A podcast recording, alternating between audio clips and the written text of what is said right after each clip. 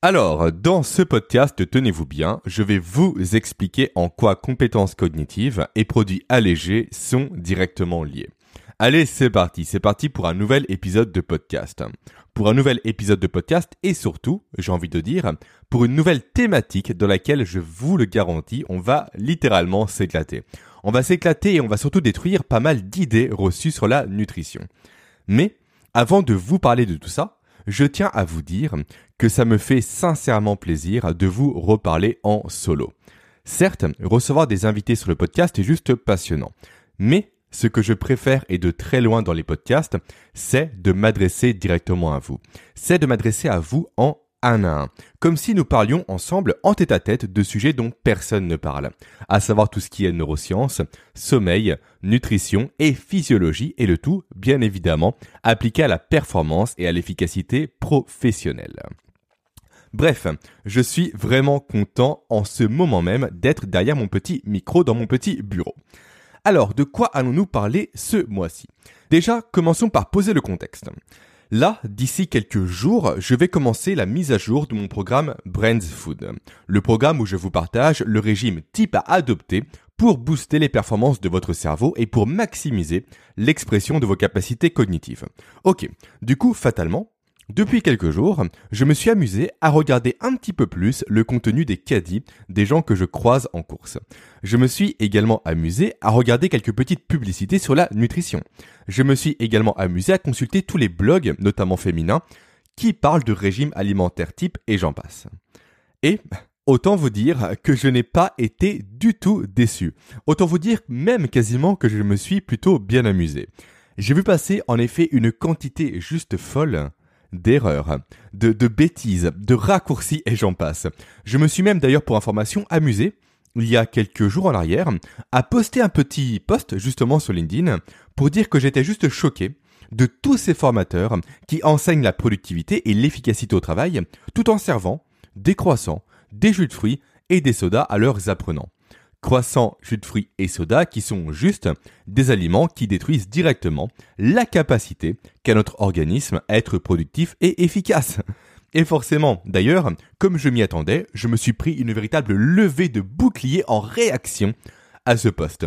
C'est fou en fait de voir à quel point le sujet de la nourriture est quelque chose de sensible, particulièrement en France d'ailleurs. Mais bon, vu que j'aime faire un peu la polémique, et vu que j'aime tout ce qui est un peu clivant en quelque sorte, alors je me suis dit, je me suis donné pour objectif, plutôt pour être précis, ce mois-ci, de déconstruire avec vous 5 idées reçues sur la nutrition.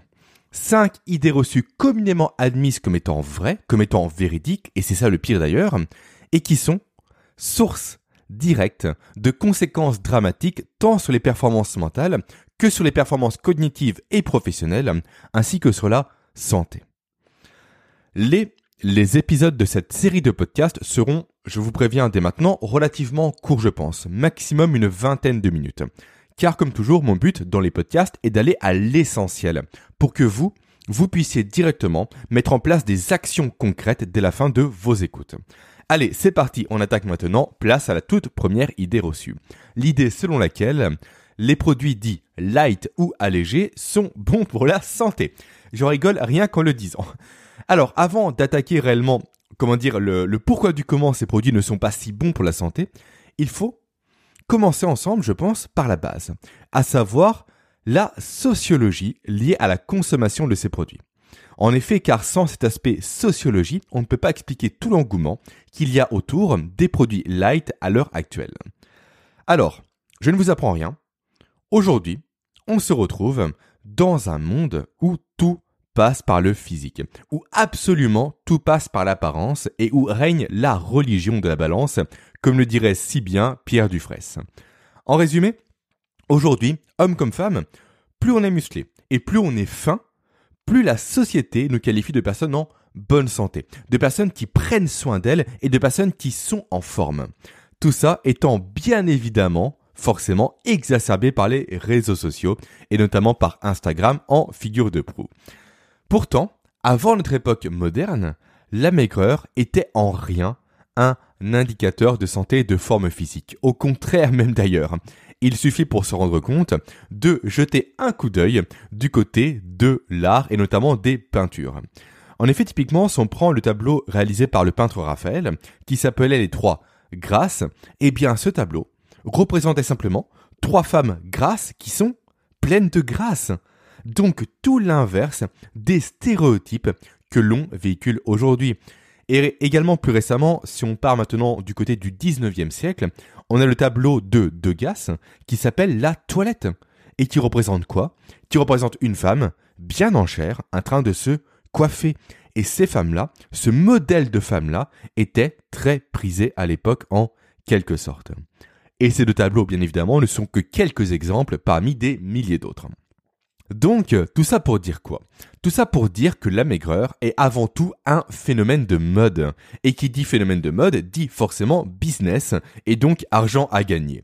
Et comme on va le voir ensemble, du côté des produits allégés, de l'argent, il y en a vraiment énormément à gagner. Il y en a vraiment beaucoup, beaucoup et beaucoup. Bref, c'est quasiment inimaginable. Donc, tout ça explique l'explosion de ces produits allégés et light dans les rayons des supermarchés depuis ces dernières années. Mais avant de parler de, gros billets, parlons ensemble enfin de ce qu'est un produit allégé, histoire que nous partions ensemble de la même base, du même constat de base. Alors, un produit allégé, c'est un produit dans lequel le taux de sucre est réduit, et donc dans lequel fatalement le total calorique est réduit. Ok, donc on enlève du sucre à un produit. Le sucre, c'est calorique, comme on vient de le voir. Le sucre fait prendre du poids. En plus, c'est mauvais pour la santé. Donc tout va bien dans le meilleur des mondes, non? Eh bien justement, non. Car regardez uniquement ce qu'on enlève, et au final, une erreur à ne surtout pas faire. Pourquoi? Car en fait, il faut réellement plutôt porter son regard non pas sur ce que enlèvent les industriels, mais plutôt par quoi ils remplacent ce qu'ils ont enlevé. Et là, ça change tout. Et là, ça devient très intéressant. Ou plutôt, pardon, devrais-je dire effrayant. Le mot est mieux choisi, je pense. Effrayant pourquoi? Car simplement, pour pallier au manque de goût induit par l'absence de sucre, les industriels, les industries agroalimentaires viennent ajouter des édulcorants à leur préparation. Édulcorants qui, pour le plus célèbre d'entre eux, l'aspartame pour ne pas le citer, contient une petite surprise, un petit cadeau en la présence d'une neurotoxine au sein même de sa composition. Autrement dit, l'aspartame contient directement un poison qui vient s'attaquer à vos neurones et donc qui vient directement s'attaquer à vos compétences, à votre mémoire, à votre capacité d'apprentissage et j'en passe. Ça, on en parlera en détail dans quelques minutes. Car avant ça, parlons du second pilier activé par les industries pour baisser le total calorique des aliments light et allégés. Ce levier est bien évidemment le fait de réduire le taux de matière grasse des aliments en question. Aujourd'hui, le gras, qu'on soit clair et net, c'est perçu comme étant le mal absolu. C'est bien connu, le gras c'est mauvais pour la santé. Alors que pourtant, si on s'intéresse un peu à la physiologie, à la nutrition et au cerveau, on se rend compte très rapidement que sans gras, notre organisme ne peut pas vivre et survivre. La matière grasse est notamment l'un des constituants principaux de notre cerveau. Le cerveau est composé à 60% de matière grasse, là où à l'inverse, on peut parfaitement se passer d'apport en sucre. Bref, ça c'est un autre sujet. Du coup, que font les industries pour alléger leurs produits en matière grasse? Eh bien, ce qu'elles font, c'est qu'elles remplacent cette matière grasse par ce qu'on appelle des texturants et également par de la gélatine. Gélatine qui est obtenue d'ailleurs, juste pour information, j'espère que vous n'êtes pas actuellement à table, parce que la gélatine est obtenue par le broyage de carcasses de porc. Voilà, alors pourquoi les industriels rajoutent ce genre d'aliments-là dans leur préparation de produits light et allégés? Car simplement, le gras donne une texture, on va dire, onctueuse aux produits et aux aliments. Et cette texture onctueuse, il faut bien la recréer de façon artificielle. Pourquoi? Parce que le consommateur aime quand c'est onctueux. Et d'ailleurs, les industriels misent à 100% sur l'onctuosité de leurs produits pour les vendre dans leur publicité. Donc si on résume, que veut le consommateur aujourd'hui? Il veut en fait du light avec du goût et avec de la texture, chose qui naturellement n'est pas possible. Autrement dit, il veut le beurre et l'argent du beurre. Ou plutôt, pardon, dans notre cas, il veut ni du beurre et il n'est que peu regardant sur son argent. Pourquoi? Parce que les produits light et allégés, comme j'ai commencé à le dire, ça rapporte beaucoup d'argent, non pas à ceux qui en consomment, mais plutôt à ceux qui les produisent. Alors, pourquoi ça rapporte beaucoup d'argent? Pour ça, on va prendre un cas bien particulier qui est le cas de l'aspartame. L'aspartame qui est l'édulcorant le plus utilisé à l'heure actuelle à travers le monde. Et qui est à nouveau, comme j'ai commencé à le dire, un produit juste toxique. Ça, on va le détailler ensemble juste après. Alors, l'aspartame, de base, ça coûte beaucoup plus cher que le sucre. Ça, c'est indéniable, c'est un fait. On est, pour vous donner un ordre d'idée, sur du 3 à 4 euros le kilo de sucre, et sur du 12 à 15 euros le kilo d'aspartame. Sauf que, la petite nuance que peu de personnes ont à l'esprit, c'est que l'aspartame présente un pouvoir sucrant juste 200 fois supérieur au sucre. Et c'est d'ailleurs l'argument principal de celles et ceux qui le commercialisent. Donc, 1 kg d'aspartame est égal dans les faits, en termes de pouvoir sucrant, à 200 kg de sucre. Ainsi, avec ça en tête, si on raisonne en termes de pouvoir sucrant, tout change. Tout change car pour bénéficier du pouvoir sucrant de notre paquet de 1 kg d'aspartame, à 12 ou 15 euros le kilo, il va falloir dépenser l'équivalent de 700 euros de sucre. Ok. Donc au final, l'aspartame, dans les faits, en termes encore une fois de pouvoir sucrant, c'est beaucoup moins cher que le sucre blanc raffiné. Là, on pourrait se dire, que ce n'est pas si grave que ça, que cette économie faite par les industries doit être forcément répercutée sur le prix des produits allégés. Eh bien non, ce n'est pas le cas, ce n'est même d'ailleurs pas du tout le cas. En effet, typiquement, si on prend l'exemple des chips allégés, les chips allégés coûtent en moyenne deux fois plus cher que les chips classiques. Si on prend maintenant les biscuits, les biscuits, eux, allégés, coûtent environ 40% plus cher que les biscuits dits classiques. Donc, autant vous dire, aussi paradoxal que cela puisse paraître, quand il s'agit de consommer moins de sucre, eh bien l'addition est assez salée. Alors, je sais bien évidemment que c'est plus complexe que cela, que d'autres produits rentrent en compte, mais il reste, factuellement, que le marché de l'apparence, et dans notre cas le marché des produits light, est très lucratif pour les acteurs de ce marché. Ok, d'accord, ça coûte moins cher, très bien, mais si les résultats sont là, tant mieux, c'est ça le plus important, non? D'autant plus que je vous répète à longueur de podcast que l'obésité et que le surpoids sont juste des épidémies à l'heure actuelle qui ruinent la santé et les performances cognitives. Donc au final, payer plus cher pour des produits qui font perdre du poids, ça tient, c'est un bon raisonnement en tout cas. Eh bien non. Pourquoi ce n'est pas un bon raisonnement? Parce que les produits light, au final, quand on s'intéresse encore une fois à la physiologie humaine et à la programmation du cerveau, on se rend compte rapidement qu'ils ne font pas perdre de poids, et même pire, qu'ils font prendre du poids à leurs consommateurs. Ils vous en font prendre parce que le cerveau humain, de base, il est programmé pour associer le goût sucré avec un apport énergétique sous forme de calories. Le souci des produits light, c'est que le goût sucré est bel et bien présent, mais sans cet apport en calories, qui est naturellement et historiquement censé l'accompagner. Du coup, dans cette histoire, lorsque vous allez consommer un produit light, votre cerveau va se dire que quelque chose ne va pas. Il remarque qu'il lui manque ses calories. Et donc, naturellement, ce qu'il va faire, c'est qu'il va vous pousser, par la suite, à consommer davantage de nourriture lors du repas qui suit, pour justement compenser ce manque de calories. Et quand je dis qu'il va vous pousser à consommer plus de nourriture, c'est qu'il va réellement vous pousser à consommer plus de nourriture.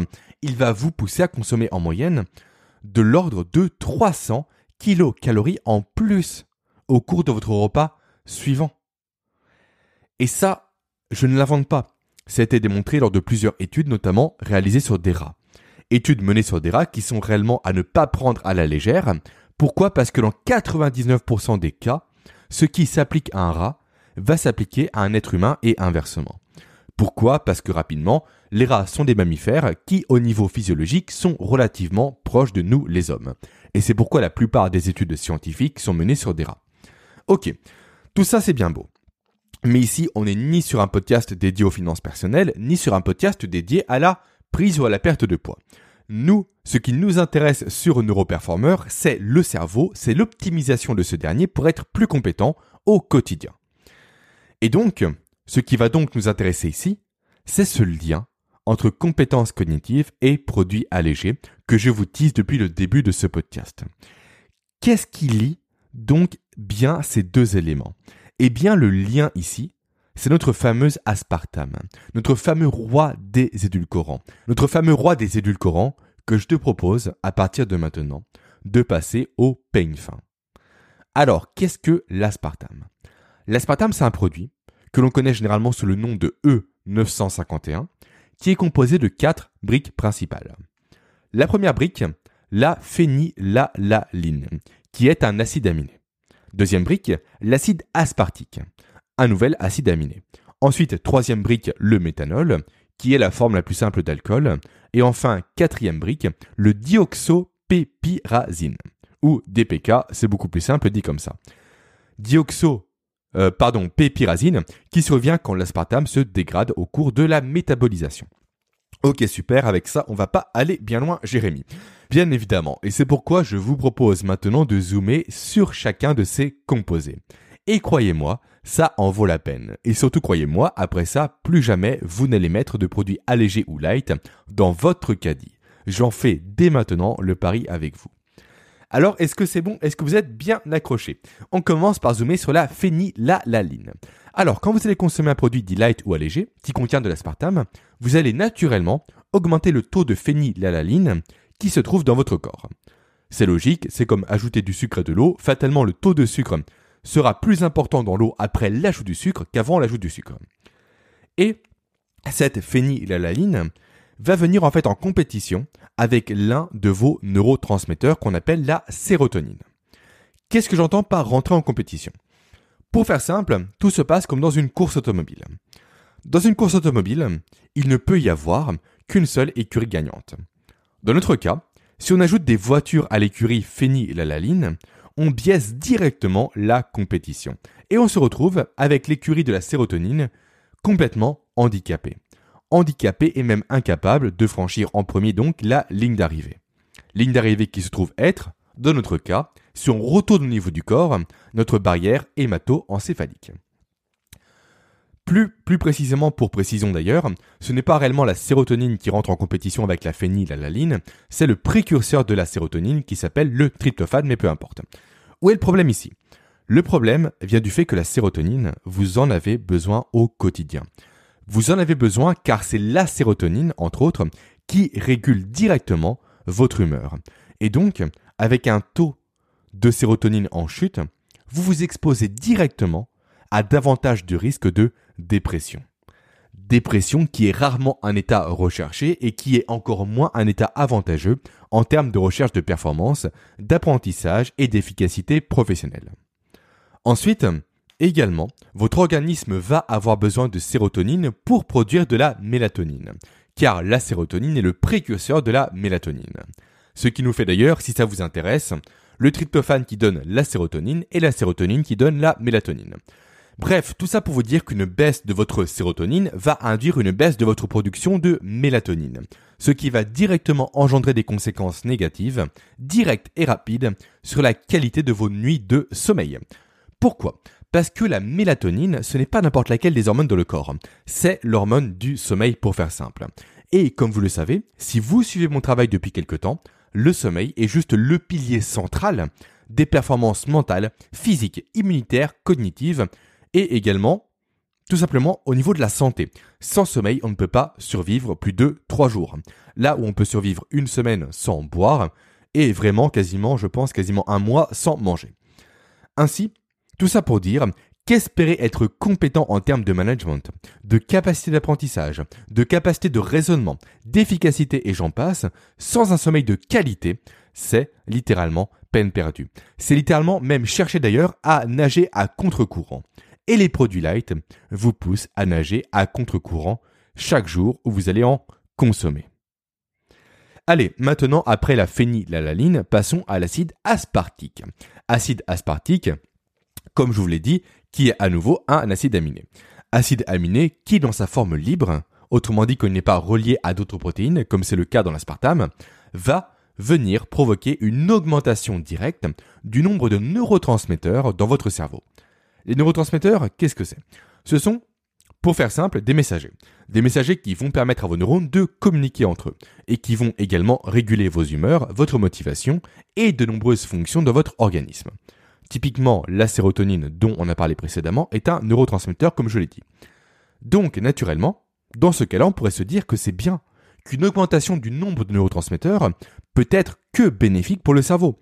On pourrait se dire logiquement que ça permettrait tout simplement de mieux gérer nos émotions, que ça permettrait également à nos neurones de mieux communiquer entre eux, de façon plus rapide, de façon plus efficace, et donc de provoquer de fait un boost des compétences cognitives. Eh bien, même si ce raisonnement paraît logique en soi, il ne tient pas la route. Pourquoi? Je vous passe le détail ici des réactions chimiques qui rentrent en jeu. Mais, pour faire simple, en surnombre, les neurotransmetteurs vont directement devenir néfastes pour vos neurones. Ils vont produire en fait une destruction de ces derniers. Pour, pour faire simple, c'est comme avec les carpes dans les bassins de poissons. Quand un bassin de poissons comporte quelques carpes, généralement, tout se passe bien. Mais dès lors que ces carpes deviennent majoritaires, et eh bien d'un coup, elles finissent par prendre le dessus. Elles deviennent dangereuses pour les autres espèces de poissons et finissent par tous les tuer. Et le résultat, dans tout ça, c'est qu'en consommant des produits qui contiennent des édulcorants, donc tout ce qui est eux quelque chose, dont notre fameuse aspartame encore une fois, vous allez vous directement détruire votre cerveau. Ce qui va causer directement une perte d'efficacité, une perte de rapidité, des pertes de mémoire, et également, en un second temps, des maladies dites neurodégénératives comme Parkinson ou comme Alzheimer. Donc rien de bien réjouissant sur le plan de l'efficacité, sur le plan de la performance professionnelle et surtout sur le plan de la santé. Mais accrochez-vous bien, car ce n'est pas encore fini. Ce n'est pas encore fini parce qu'il me reste à vous parler des effets quelque peu sympathiques, on va dire, du méthanol et du DPK. Commençons par le méthanol. Le, méthanol, comme j'ai pu vous le dire précédemment, c'est la forme la plus simple d'alcool. Et surtout, chose que je n'ai pas encore dite, le méthanol, c'est avant toute chose une neurotoxine potentiellement mortelle en surdose. Enfin, pour être précis, ce n'est pas vraiment le méthanol qui est une neurotoxine, c'est sa transformation. Sa transformation en acide formique puis en formaldéhyde qui là est véritablement dangereuse pour l'organisme. Et donc du méthanol, on en retrouve à nouveau dans l'aspartame. Raison de plus pour éviter les produits qui en contiennent. Sachant que, je ne l'ai pas encore dit, l'aspartame, on en retrouve littéralement partout aujourd'hui. On en retrouve dans tout ce qui est dessert, sucrète, chewing-gum, boissons, céréales, yaourt, glace, confiture, et même, soyez bien assis, tenez-vous bien, et même dans les médicaments. Je ne ferai aucun commentaire là-dessus, mais je n'en pense pas moins. Sachant que, pour conclure sur le méthanol, que la dose journalière à ne pas dépasser serait de 7,8 mg. Et que pour information, un verre de soda light contiendrait lui 14 mg de méthanol une fois ingéré, soit presque le double des doses à ne pas dépasser. Après, pour que le méthanol soit transformé en acide formique puis en formaldéhyde, il faut qu'elle soit chauffée. Logiquement, sauf si vous avez des goûts un peu bizarres, vous ne buvez pas votre coca zéro chaud. En tout cas, j'espère pour vous. Par contre, il n'est pas rare de voir des personnes qui cuisinent avec des produits allégés, comme de la crème allégée ou encore comme des yaourts allégés. Et là, ça pose véritablement problème si ces produits en question sont chauffés. Allez, pour terminer avec ces petites réjouissances, il ne reste plus qu'à parler du DPK avant de parler solution. Le, le DPK, donc DPK pour dioxypipéprazine, est pour rappel une molécule qui naît suite à la dégradation de l'aspartame dans l'organisme. Enfin, pour être plus précis, qui naît suite à la métabolisation de la phénylalanine par l'organisme. Le, le DPK est une substance, en fait, pour information, qui est juste impliquée dans l'apparition de tumeurs dans le cerveau. Et naturellement, qui dit un cerveau qui présente des tumeurs dit un cerveau qui fonctionne beaucoup moins bien sur le plan cognitif. Et ça également, ça implique quelques petites déconvenues au niveau de la santé, comme vous vous en doutez. Voilà, vous connaissez maintenant ce que contient l'aspartame et surtout vous savez maintenant pourquoi j'ai complètement arrêté depuis 4 ans de consommer tout ce qui est produit allégé ou light. Là où avant, je passais tous mes étés quasiment à consommer à longueur de journée du Coca Zéro. Avec le recul, autant vous dire que je me mettrais quelques jolies claques dans le visage. Bref, au final quand même ce sont ces erreurs qui m'ont poussé aujourd'hui à faire ces recherches et à vous les partager. On peut donc dire en quelque sorte que c'est un mal pour un bien. Un mal pour un bien pour vous sensibiliser, vous, sur tout ça. Et surtout un mal pour un bien pour vous dire et pour vous rappeler encore et encore qu'avoir des compétences ne suffit pas à être compétent. En effet, vous avez beau être le plus compétent en management, la plus compétente en communication. Si vous ne placez pas votre cerveau et votre corps dans les bonnes dispositions pour exprimer pleinement vos compétences, alors je vous le dis dès maintenant, et directement, vous perdez à la fois votre temps et votre argent à vous former, car vous n'êtes pas au maximum de votre potentiel. Comme dans tout, tout part de la base. À chaque fois, c'est pareil. Si votre base, donc votre cerveau et votre corps ne sont pas solides, vous ne pourrez jamais bâtir la pyramide qui ira dessus. La pyramide de vos compétences. C'est aussi simple que ça. Viennent, maintenant les solutions pour remplacer les produits allégés. Ce, ce qui vient directement à l'esprit, forcément, c'est la stevia. La stevia qui est un édulcorant 100% naturel issu d'une plante. Alors, pour l'instant, aucun effet négatif n'a été montré ou démontré quant à la consommation de stevia.